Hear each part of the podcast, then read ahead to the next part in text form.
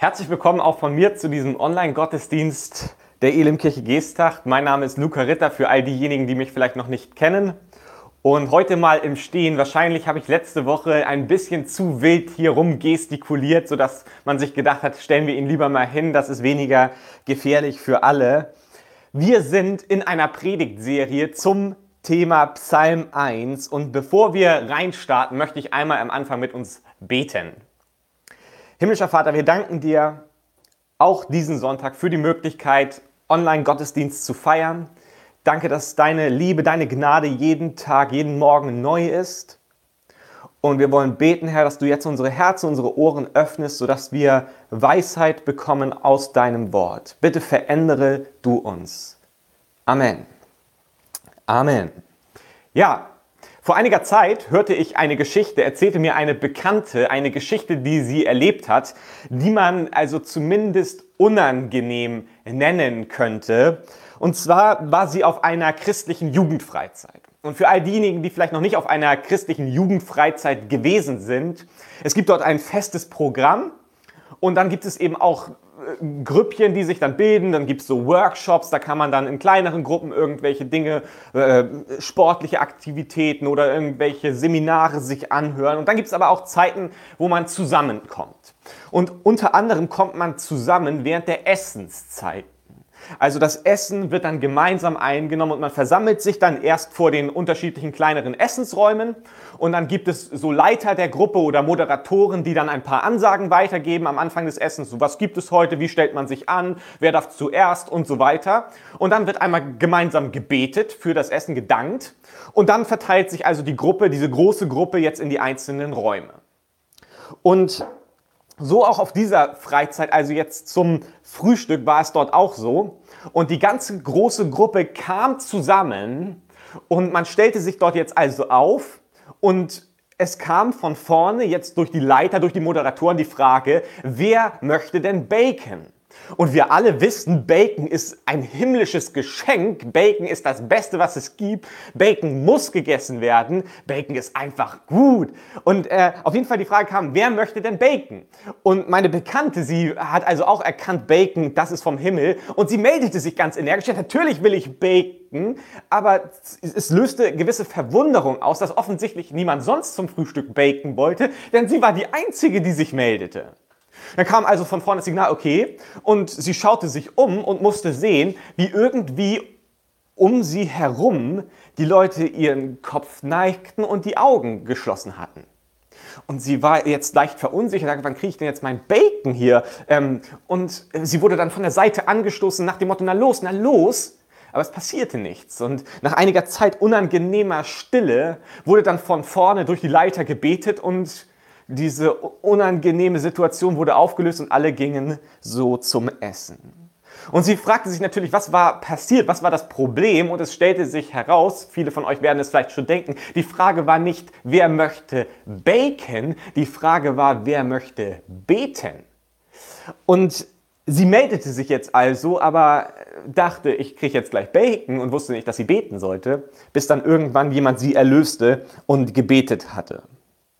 Und wir merken also ein, ein, ein Missverständnis, etwas falsch zu verstehen, etwas schlecht zu verstehen, kann zu einer sehr unangenehmen, einer peinlichen Situation führen. Es kann auch unangenehm sein, zum Beispiel, wenn man unterwegs ist in der Stadt und man denkt, ach, ich suche jetzt nochmal schön einen Schnellimbiss auf und werde mir was zu essen holen dann kann es manchmal passieren, dass vielleicht die Bedienung, die freundliche Bedienung, die deutsche Sprache noch nicht perfekt spricht.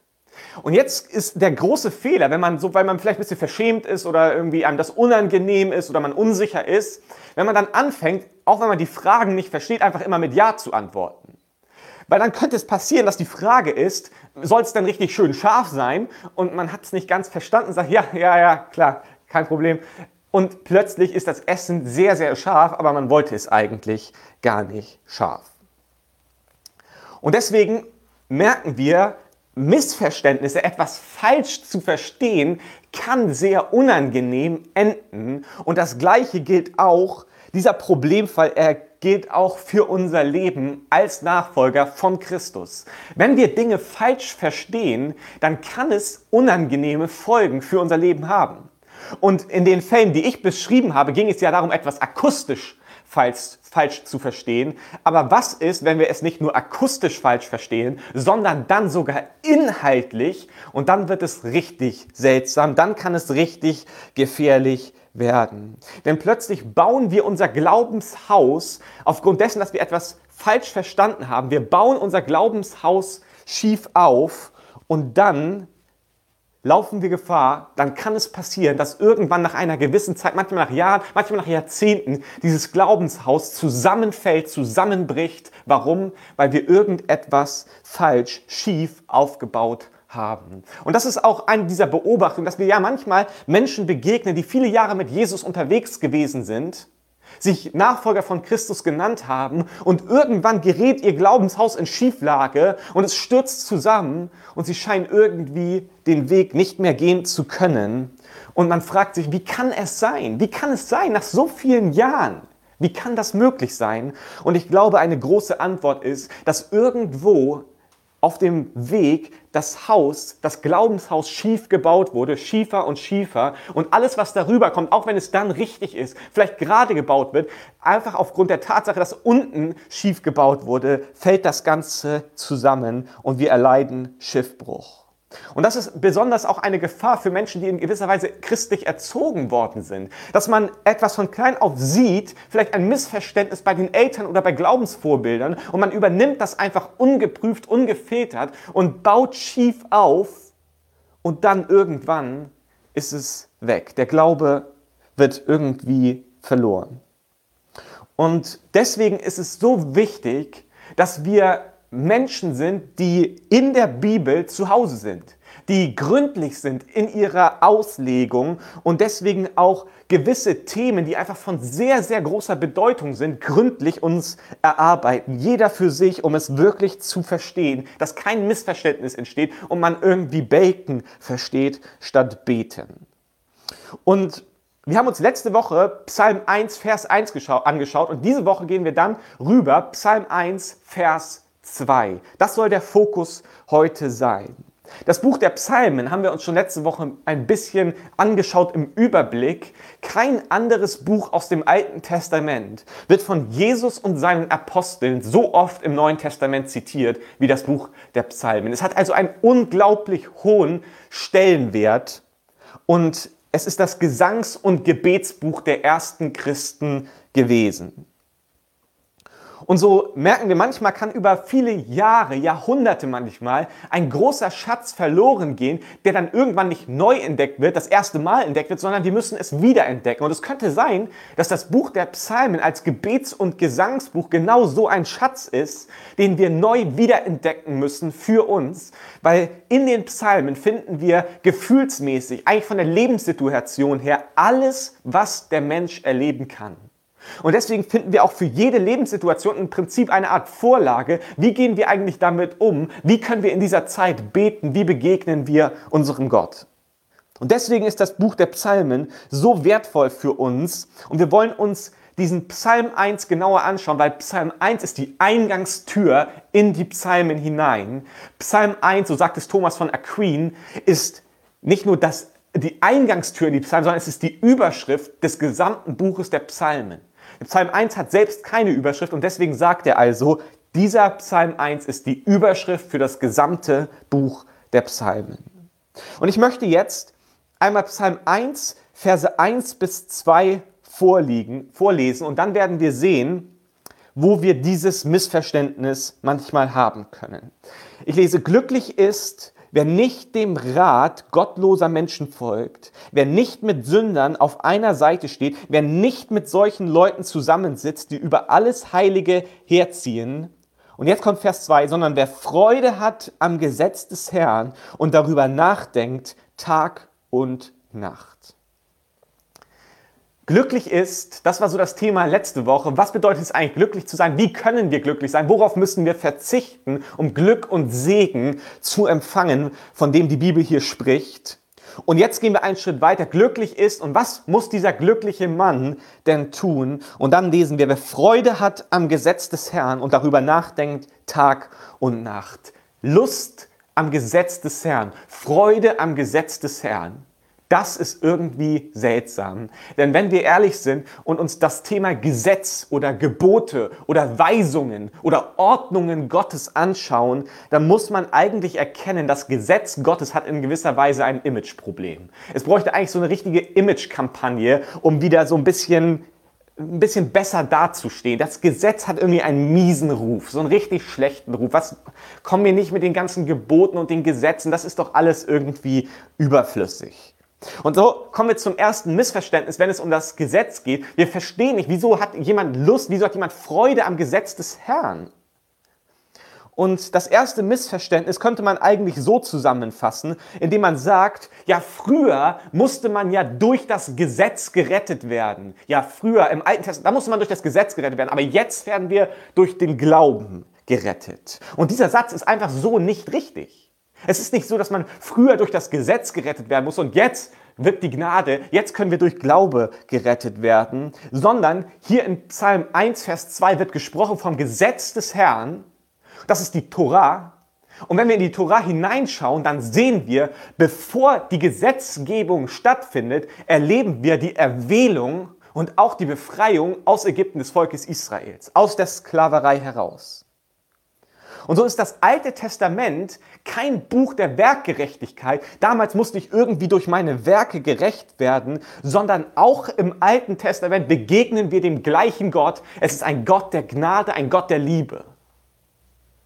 Gott ist auch im Alten Testament ein gnädiger Gott. Und zuerst werden wir gerettet und dann kommt die Gesetzgebung. Das gleiche lesen wir in 5. Mose, Verse 5, 6 bis 7.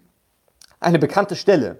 Da heißt es, ich bin der Herr dein Gott, ich habe dich aus der Sklaverei in Ägypten befreit, du sollst außer mir keine anderen Götter verehren. Jetzt, nach diesem Vers 7, kommen die zehn Gebote. Und das ist die Reihenfolge. Ich bin der Herr dein Gott, ich habe dich befreit. Rettung, Erlösung aus der Sklaverei heraus. Und erst im zweiten Schritt kommt dann die Gesetzgebung. Es ist nicht, du sollst das und das halten und dann werde ich dich aus Ägypten befreien, sondern die Reihenfolge ist, erst rette ich dich, erlöse ich dich und dann schließe ich einen Bund mit dir und du sollst dich an die Gesetzgebung, an meine Ordnungen halten. Und dieses falsche Denken resultiert häufig daraus, dass wir natürlich auch als Freikirchen eine enge Verknüpfung haben zum reformatorischen Erbe, zu Martin Luther, der auch heute schon hier gewesen ist. Und Martin Luther hatte ja diese eine quälende Frage, die ihn so sehr beschäftigte. Und diese Frage ist, wie bekomme ich einen gnädigen Gott? Das war die Frage, die ihn so sehr quälte. Wie bekomme ich einen gnädigen Gott? Und jetzt können wir bei der Antwort in ein Missverständnis hineinkommen, ja, früher war Gott nicht gnädig und jetzt haben wir einen gnädigen Gott bekommen. Nein, nein. Seine Evangeliumserkenntnis, die Erkenntnis, die er hatte, grenzte ihn ab vom Katholizismus des 16. Jahrhunderts, weil dort einige Sachen schiefgelaufen sind. Aber es grenzte ihn nicht ab vom Alten Testament oder von den Geboten und den Ordnungen Gottes. Und da können wir schnell anfangen, schief aufzubauen, weil wir denken, ja, die Gebot, das ist alttestamentlich, da war Gott ja auch noch anders, da hat er noch anders gewirkt. Das mit Gnade, das ist ja dann erst im Neuen Testament. Das Gesetz ist nicht gedacht als ein Heilsmittel, sondern es ist Lebensordnung für die aus Gnade Geretteten. Das Gesetz ist eine Lebensordnung für die, die aus Gnade gerettet worden sind. Und so ist das Neue am Evangelium, das Neue am Evangelium ist nicht die Gnade Gottes nach dem Motto, jetzt plötzlich ist Gott gnädig geworden. Vorher war er es nicht und jetzt haben wir einen gnädigen Gott, sondern das Neue am Evangelium ist, Gott wird aus Gnade in seiner Gnade wird Gott selbst Mensch in Jesus Christus und er nimmt die Strafe für die Sünde auf sich. Das Neue ist also, wie komme ich an die Gnade heran? Wie wirkt die Gnade eigentlich? Diese Frage wird in Jesus beantwortet. Gott kann gnädig zu uns sein, weil er seinen Sohn Jesus Christus zu uns sendet. Wir wissen jetzt, wo wir an die Gnade herankommen, wie die Gnade wirkt. Das ist das Erste, was wir erkennen müssen, um unser Glaubenshaus nicht schief aufzubauen, weil wir einfach komplett verstehen, wie, missverstehen, wie wirken eigentlich die Gebote Gottes, wie wirken sie in unser Leben hinein. An den Geboten, es ist wie ein Spiegel, der uns vorgehalten wird, schon im Alten Testament. In diesem Spiegel der Gesetze Gottes, der Ordnungen Gottes erkenne ich, ich bin ein Sünder. Und ich merke, ich brauche die Gnade Gottes. Ohne die Gnade Gottes bin ich verloren, bin ich verdammt. So wirkt das Gesetz. Es führt uns dies vor Augen, dass wir nicht so leben, wie Gott es möchte. Und deswegen brauchen wir die Gnade Gottes. Und sie wirkt auch schon im Alten Testament. In Hebräer 11 im Neuen Testament lesen wir von Glaubenshelden, Glaubenshelden. Und es sind Namen aus dem Alten Testament. Reihe, Reihe, Reihe. Einer und der nächste. Immer wieder lesen wir von Glaubenshelden aus dem Alten Testament. Abraham zum Beispiel. Er glaubte Gott, weit vor der Gesetzgebung. Er glaubte Gott und das wurde ihm zur Gerechtigkeit angerechnet. Der Glaube, die Gnade Gottes macht uns gerecht, damals und heute. In Jesus Christus sehen wir, wie die Gnade wirkt, wie wir an die Gnade herankommen können. Ein zweites Missverständnis, was wir mit dem Gesetz immer wieder haben, wo wir in gewisser Weise in Konflikt mit dem Gesetz kommen, mit den Geboten, den Ordnungen Gottes ist, dass wir irgendwann sagen, ja, die Gebote Gottes, die Ordnungen Gottes, das, das hat eigentlich für mich keine Bedeutung mehr, denn durch Jesus sind wir doch endlich frei gemacht von diesen elenden und anstrengenden und lästigen Geboten und Vorschriften. Wir brauchen uns an gar nichts mehr zu halten. Jesus hat uns frei gemacht. Und auch das ist höchst gefährlich, denn wir nehmen dem Kreuz Stück für Stück Bedeutung. Wir rauben dem Kreuz seine Bedeutung. Wieder müssen wir das Evangelium richtig verstehen. Das Evangelium, das Neue am Evangelium ist nicht, dass Sünde plötzlich keine Sünde mehr ist. Früher ist es Sünde gewesen, jetzt ist es alles nicht mehr. Alles halb so wild, ist gar nicht so schlimm, komm so wie du bist. Das Neue ist eben nicht, Sünde ist plötzlich keine Sünde mehr. Wenn das andere Missverständnis Erbe der Reformation ein Stück weit gewesen ist, wäre das so Erbe der Aufklärung. Im Prinzip eine Loslösung von allen Autoritäten, auch göttlichen Autoritäten. Du kannst alles machen. So dieses Entzauberung eigentlich. Ja, mach doch, was du willst. Es ist alles in Ordnung. Sünde ist keine Sünde. Wer will dir überhaupt vorschreiben, dass Sünde Sünde ist? Und so fangen wir an, also den Geboten mehr und mehr ihre Bedeutung zu nehmen und zu sagen, nö, das hat alles für mich keine Bedeutung mehr. Das hat keine Relevanz für mein Leben. Aber wenn wir uns Jesus anschauen, merken wir, Jesus hat sich ans Gesetz gehalten. Auch die Apostel haben sich ans Gesetz gehalten oder Paulus hat sich ans Gesetz gehalten. Er hat sich an die Ordnungen Gottes gehalten. Und der Grund, warum Jesus dann verurteilt war, war ja nicht, weil man ihm nachweisen konnte, wie er gegen das Gesetz verstoßen hat, sondern man musste falsche Zeugen aufrufen. Das, was die Schriftgelehrten und Pharisäer so sehr gestört hat, war ja eigentlich, dass er so einen unfassbaren Anspruch erhoben hat, selbst Gott zu sein dass er sich herausgenommen hat, das Gesetz interpretieren zu können, weil er sagte, ich bin selbst Gott. Und so merken wir, Jesus hat sich auch an das Gesetz gehalten. Er hat sich an die Gebote, an die Ordnungen, an den Willen Gottes orientiert. Und so ist das Evangelium nicht die Freiheit von dem Gesetz in dem Sinne, ich brauche nicht mehr das machen, was Gott will, frei vom Urteil, vom Fluch des Gesetzes. Und so lesen wir es auch in Galater 3, Vers 13, wo es heißt, von diesem Fluch des Gesetzes hat uns Christus erlöst. Als er am Kreuz starb, hat er diesen Fluch auf sich genommen. Das ist genau das, der Fluch des Gesetzes, dass ich in diesen Spiegel des Gesetzes hineinschaue und merke, ich kann vor Gott nicht bestehen. Ich bin Sünder, Gott ist heilig. Dieser Fluch der wird beseitigt durch Jesus Christus, weil er perfekt lebt und für uns diesen Fluch auf sich nimmt, die Trennung von Gott erlebt, dem Vater, für unsere Sünde stirbt, sodass wir Zugang haben zu Gott. Das bedeutet das Evangelium. Es ist nicht die Freiheit nach dem Sinne, wir müssen nicht mehr das tun, was Gott von uns möchte. Wir sind frei vom Urteil des Gesetzes, aber nicht davon, den Willen Gottes zu tun. Wir sind frei vom Urteil, vom Fluch des Gesetzes, aber du bist nicht frei als Christ davon, den Willen Gottes zu tun, in den Ordnungen Gottes zu leben. Wir lesen das zum Beispiel in Matthäus 12, Vers 50, wo Jesus sagt, denn wer den Willen meines Vaters im Himmel tut, der ist für mich Bruder, Schwester und Mutter. Oder in 1. Johannes 2, Vers 17, die Welt aber mit ihrer Unersättlichkeit wird vergehen. Nur wer tut, was Gott will, wird ewig leben.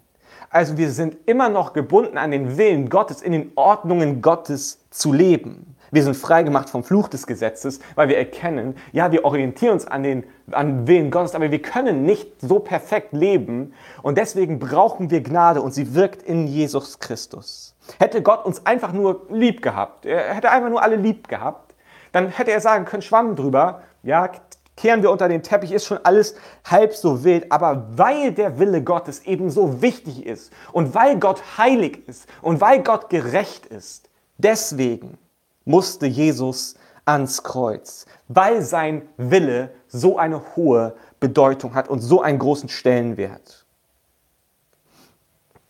Und so sollte das Gesetz eigentlich dienen. Es führt uns zur Gnade, es führt uns zu der Erkenntnis, ich bin ein Sünder, ich brauche Gnade und die Ordnungen Gottes, der Wille Gottes für unser Leben. Liebe Gott, liebe deinen Nächsten. All das soll gute Auswirkungen, positive Auswirkungen auf unser Leben haben. Gott gibt uns nicht die Gebote nach dem Motto, jetzt ärgere ich euch mal richtig, jetzt drücke ich euch mal richtig einen rein, sondern es ist etwas für uns Dienendes, es ist ein Segen für uns. Für Israel sollte das Gesetz eine Lust sein, keine Last sein. Das lesen wir zum Beispiel im 5. Mose, Kapitel 4, Verse 6 bis 8.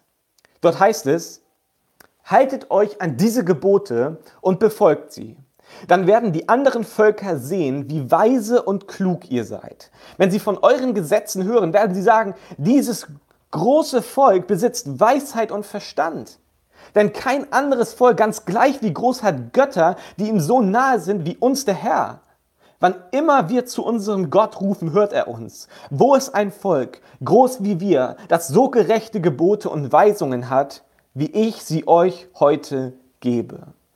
Wir erkennen also, Gott gibt das Gesetz und es ist ein Segen für das Volk Israel. Die anderen Völker sollten raufschauen und sagen, was für ein Gott dient dieses Volk? Was für ein großer Gott? Wie weise und wie klug sind ihre Gebote, ihre Vorschriften, ihre Ordnungen, in denen sie leben. So fortschrittlich, so besonders, voller Barmherzigkeit, voller Gnade. Was für ein Gott dienen sie? Und ähnliches lesen wir dann von Jesus auch in Matthäus 5, Vers 16, wo es dann heißt, Genau so soll euer Licht vor allen Menschen leuchten, dann werden sie eure guten Taten sehen und euren Vater im Himmel preisen. Also auch da geht es wieder darum, dass Menschen uns sehen sollen sehen sollen, wie wir nach dem Willen Gottes leben, in den Ordnungen Gottes uns bewegen. Herausfinden, was möchte Gott für unser Leben? Wie können wir Gott lieben? Wie können wir unseren Nächsten lieben?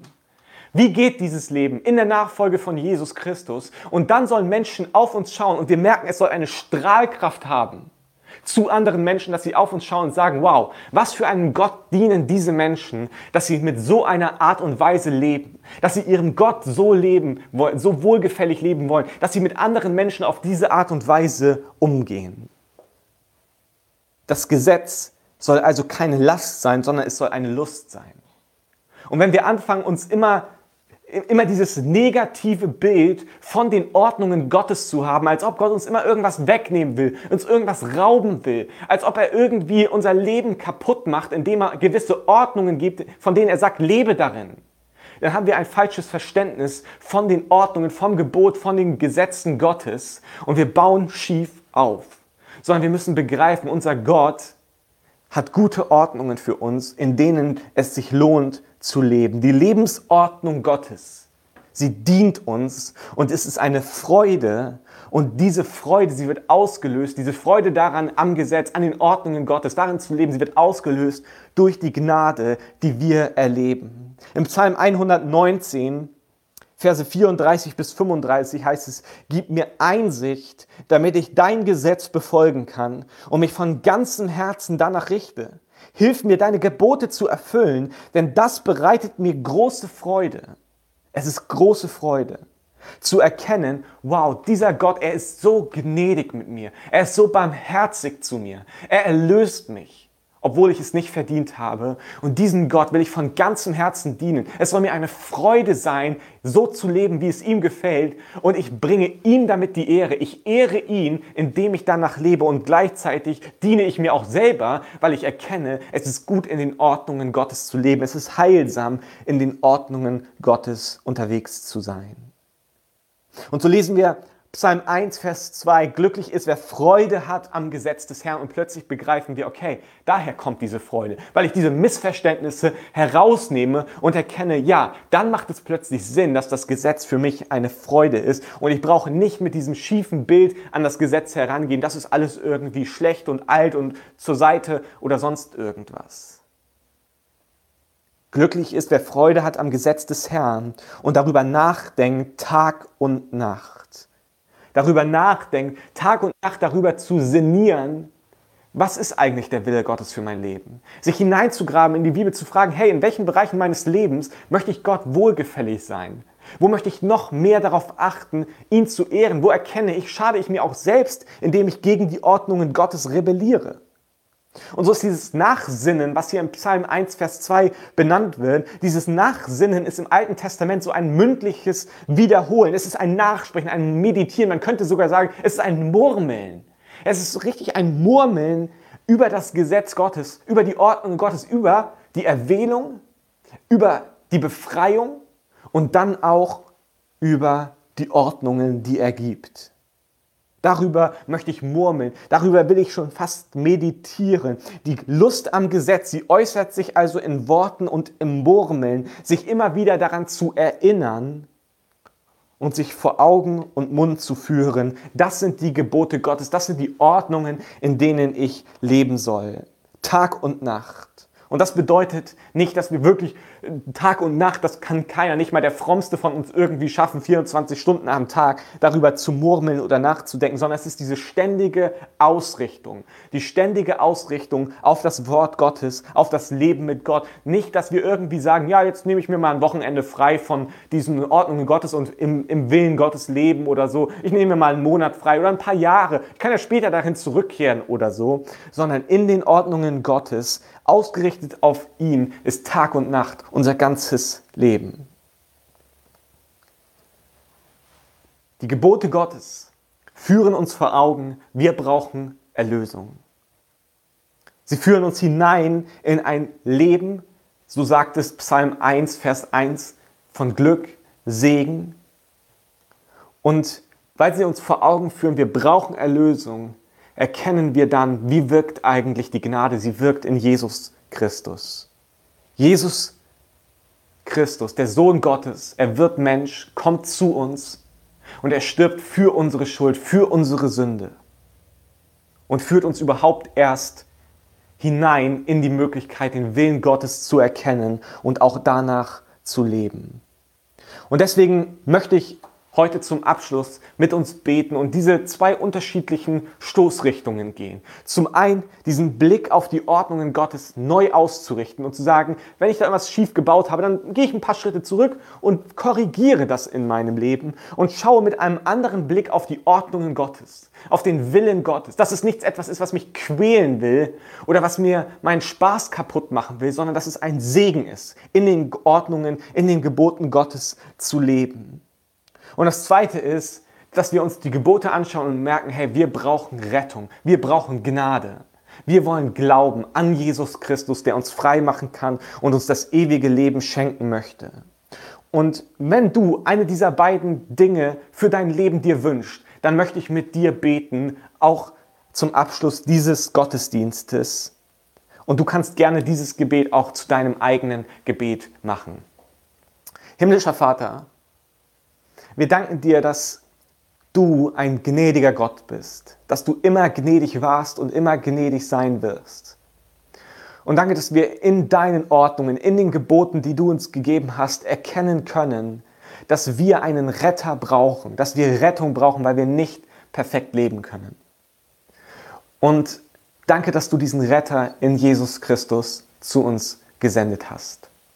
Und ich möchte bekennen, dass wir Sünder sind und dass wir Rettung brauchen durch dich und bekenne meine Schuld und bitte dich, komm du in mein Leben, Jesus, und befreie mich, vergib mir und schenke du mir das ewige Leben.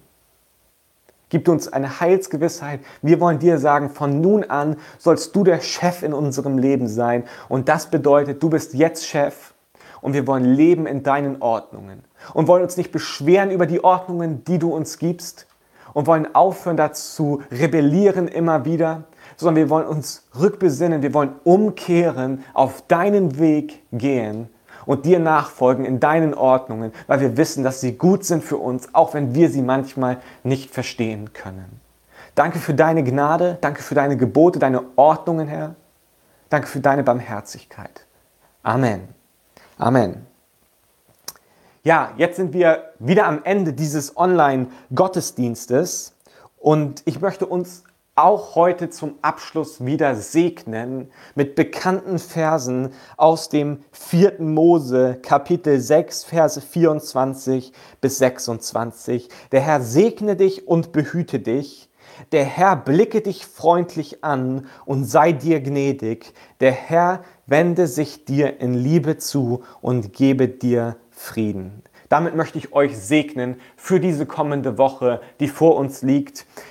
Wie Olli schon gesagt hat, in den nächsten Wochen werden wir wieder einen Präsenzgottesdienst anbieten. Ich freue mich schon sehr darauf, auf die Möglichkeit, wieder zusammenzukommen.